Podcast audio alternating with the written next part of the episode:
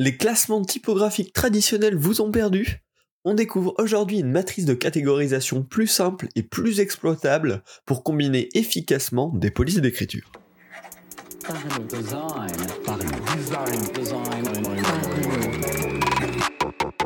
La saison 5 de Parlons Design est propulsée par ZK4S Theory, le site des product designers. Salut, c'est Romain Pochna, bienvenue dans Parlons Design.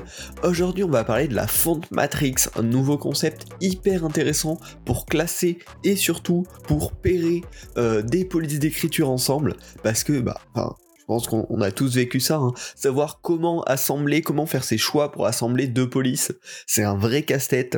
Alors il y a les catégorisations de typo traditionnelles mais qui sont assez complexes à, suivre, à analyser et, même à déterminer hein, pour, pour des typos moins connus. Euh, il y a aussi un peu les méthodes euh, basiques où on va juste euh, combiner du sans serif avec du serif, mais on voit bien que ça marche pas super super comme technique, parce qu'en fait, bah, on n'a pas de bonne façon de catégoriser et du coup de tirer des conclusions assez claires, assez euh, avec une explication assez rationnelle en tout cas derrière tout ça. Et c'est là que la fonte matrix euh, va rentrer en jeu. C'est une méthode que je trouve plutôt solide pour l'avoir essayé euh, ces derniers mois, qui permet de catégoriser des typos et derrière de les pairer, de les assembler au mieux entre elles. donc ça c'est un, concept qui a, été proposé sur Pimp My Type, une chaîne YouTube en, anglais qui, parle de ces sujets-là alors, je n'ai pas exactement la source, mais voilà, c'est ici en tout cas que, moi je l'ai découverte. Euh, la vidéo est hyper intéressante et du coup je voulais vous en faire un petit résumé en français aujourd'hui avec euh, mon expérience personnelle. Euh, et après, bien sûr, bah, je vous mettrai le lien de, la vidéo source en description. Alors, globalement, cette fonte matrice, elle marche en deux paramètres. Donc une matrice, c'est tout simplement un tableau. Hein. donc on va avoir nos différentes colonnes qui vont être les différents types de squelettes euh, qu'une typo peut avoir, et on va avoir nos différentes euh, euh, lignes qui elles représentent la forme que cela peut prendre. Donc deux paramètres pour catégoriser n'importe quel typo, quel est son type de squelette et quelle est sa forme? Et donc ça, bah, on va le creuser ensemble, je vais vous expliquer les différents types de squelettes, les différents types de formes, et derrière vous allez pouvoir vous amuser avec tout ça. Donc attaquons directement avec le squelette euh, d'une police d'écriture. Alors il y a trois types de squelettes euh, qui sont proposés pour cette fonte matrix et qui vont permettre de catégoriser n'importe quel typo dans l'une de ces catégories. Alors, bien sûr, dans l'application, c'est pas aussi simple que ça, il y en a toujours qui sont un peu entre deux, mais globalement, ça va permettre d'avoir une bonne direction hyper claire euh, et de la grouper hyper facilement. Alors, le premier type, c'est ce qu'on va appeler euh, les, fontes avec un squelette dynamique. Donc globalement, pour opérer si c'est une fonte dynamique, euh, il y a deux paramètres à regarder. Déjà, on va regarder l'axe un peu directionnel des lettres. On peut le voir notamment très bien sur un A minuscule. On va avoir ben, la petite barre du haut, celle du haut de la boucle du A et celle du bas de la boucle du A. Et on peut regarder l'alignement de ces trois-là. Si elles sont euh, plutôt en diagonale, plutôt sur le côté, que c'est pas, pas un trait droit, et eh ben du coup, cette police va tendre vers euh, une, police avec un squelette dynamique. Également, on peut regarder ça sur la lettre O, où on le voit très bien. Est-ce qu'on a un O penché ou est-ce qu'on a un O droit bien, bien, bien équitable, bien, bien stable sur, sur sa base? Et donc bah voilà, en regardant l'axe directionnel de, la typo, on va pouvoir euh, se dire ok elle est plutôt dynamique ou non. Également, le deuxième point à regarder, c'est l'ouverture des lettres. Donc pareil sur la lettre E, sur la lettre A, où il y a des, boucles ouvertes. Euh, si c'est relativement ouvert, on va considérer que c'est une dynamique. À l'inverse, la deuxième catégorie, c'est la catégorie rationnelle. Là, on va avoir un axe euh, directionnel qui est droit, donc un haut qui est bien symétrique, qui est bien balancé, et avec un, axe qui va tout droit, pareil pour le A et pour les autres lettres. Et au contraire, des boucles qui vont être plutôt fermées, que ce soit sur le E, sur le A. Donc c'est vraiment les deux grandes catégories de base. Dynamique, on a un axe directionnel penché et des boucles plutôt ouvertes.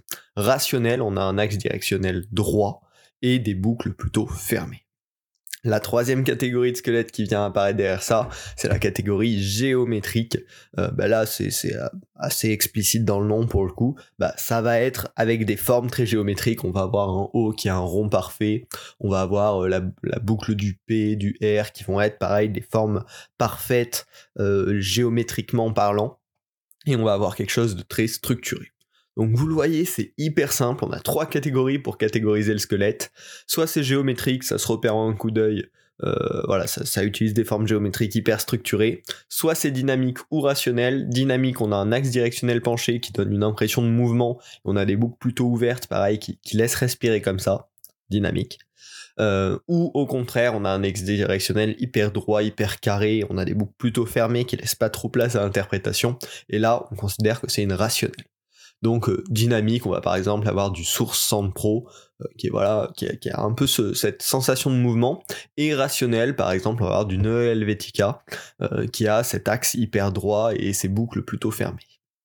Voilà, ça c'est la première catégorie, donc maintenant vous pouvez regarder un petit peu les polices d'écriture qui sont autour de vous et vous dire ok, dans quelle catégorie, à quelle catégorie ça appartient, et commencer à créer votre tableau, en tout cas vos différentes colonnes. Maintenant, on va pouvoir passer au deuxième paramètre qui vont nous permettre bah, de décomposer, d'avoir un peu plus de précision. Euh, si on a euh, quatre fontes euh, qui, sont dans le, dans le, groupe des squelettes dynamiques, on va pouvoir les différencier par rapport à leur forme. Donc là, pareil, dans la forme, on a deux choses qu'on peut regarder pour les catégoriser. Premier point, est-ce qu'elles sont contrastées ou est-ce qu'elles sont linéaires? Alors, qu'est-ce qu'on appelle contrasté C'est tout simplement le fait que l'épaisseur du trait va varier, va, va, va changer euh, tout au long de la forme. Donc par exemple sur du Bodoni euh, qui, est, qui, est, assez célèbre, on a bah, des, des, fois des traits qui sont épais et des traits qui sont extrêmement fins. Donc là on va dire qu'elle est contrastée. Ou au contraire, est-ce qu'elle est linéaire? C'est-à-dire que la, largeur du trait, l'épaisseur du trait reste toujours la même sur le dessin de la, la police d'écriture.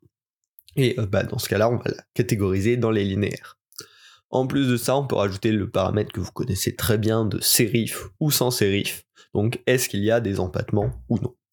Et donc, comme ça, on va avoir quatre catégories les contrastés avec du sérif, les contrastés sans sérif, les linéaires avec du sérif et les linéaires sans sérif. Et globalement, c'est bon, on a notre matrice, on a notre lecture des différentes typographies, et derrière, ça va nous aider à les pérer. Petit récap, quand vous allez regarder la première police d'écriture qui est accessible à vos yeux, vous allez regarder est-ce que c'est des formes géométriques ou non. Si c'est des formes géométriques, on va considérer que c'est un squelette géométrique, tout simplement. Si c'est pas le cas, ça peut être soit une dynamique, soit une rationnelle. Pour vérifier que c'est une dynamique, on va regarder si les axes sont euh, en diagonale, s'ils sont penchés, euh, et si les boucles des lettres sont ouvertes. Hop, c'est une dynamique. Et sinon, bah, probablement c'est une rationnelle à vérifier. Est-ce que l'axe directionnel est bien droit et est-ce que les boucles sont plutôt fermées? Une fois qu'on a catégorisé le squelette, on vient catégoriser la forme. Est-ce qu'on est contrasté ou euh, plutôt linéaire? Donc, euh, est-ce que l'épaisseur du trait euh, change au, au, fur et à mesure du dessin de la forme ou non? Et est-ce qu'on a du sérif ou non? Et donc, euh, bah, on, va pouvoir, euh, par exemple, là, moi, sous les yeux, euh, j'ai un texte qui serait plutôt en géométrique, qui est pas du tout contrasté, donc géométrique linéaire et sans sérif. Donc, si je devais le ranger dans un tableau, je le mettrais dans la colonne des géométriques, sur la ligne linéaire sans sérif. Et donc là, j'ai placé une police d'écriture dans mon tableau. Et bien sûr, je peux faire ça avec toutes les polices d'écriture que je rencontre.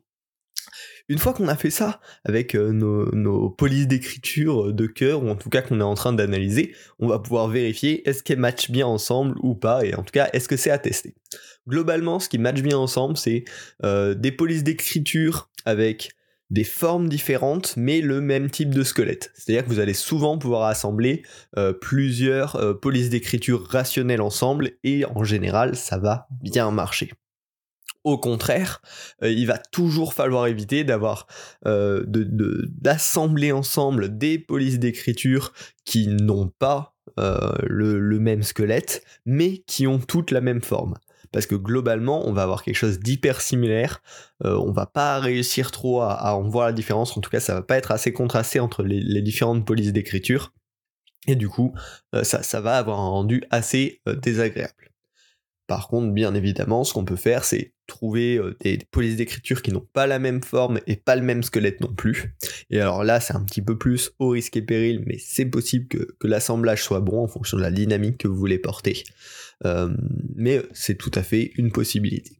En tout cas, cette matrice, elle permet déjà d'éviter les erreurs flagrantes de on assemble des choses qui ont la même forme et qui se ressemblent pas du tout dans la dynamique visuelle.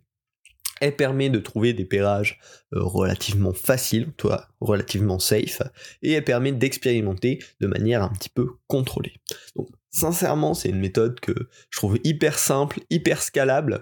Euh, je l'ai testé moi dans, plusieurs projets perso et je trouve que le rendu derrière est, est hyper agréable et en plus, c'est un jeu génial de venir catégoriser toutes les polices d'écriture qu'on va rencontrer dans, ces différentes catégories de squelettes et de formes.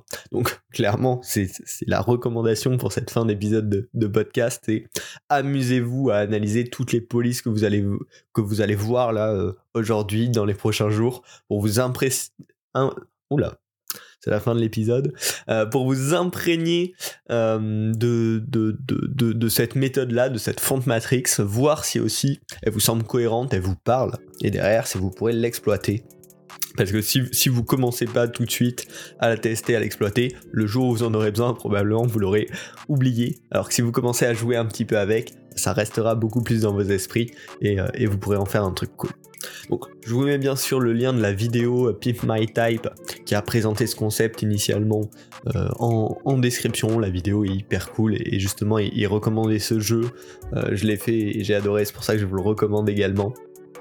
si vous avez apprécié le podcast, n'hésitez pas bien sûr à vous abonner. c'est un épisode toutes les semaines sur des sujets hyper variés autour du, du, product design. Et si vous êtes déjà abonné, ne vous inquiétez pas, vous pouvez quand même aider le podcast en le partageant autour de vous, le partageant sur LinkedIn, sur Twitter, dans vos réseaux privés Slack. Ça permet au podcast de grandir et, ça fait toujours hyper plaisir. Voilà. On se retrouve la semaine prochaine pour un nouvel épisode de Parlons Design. Salut.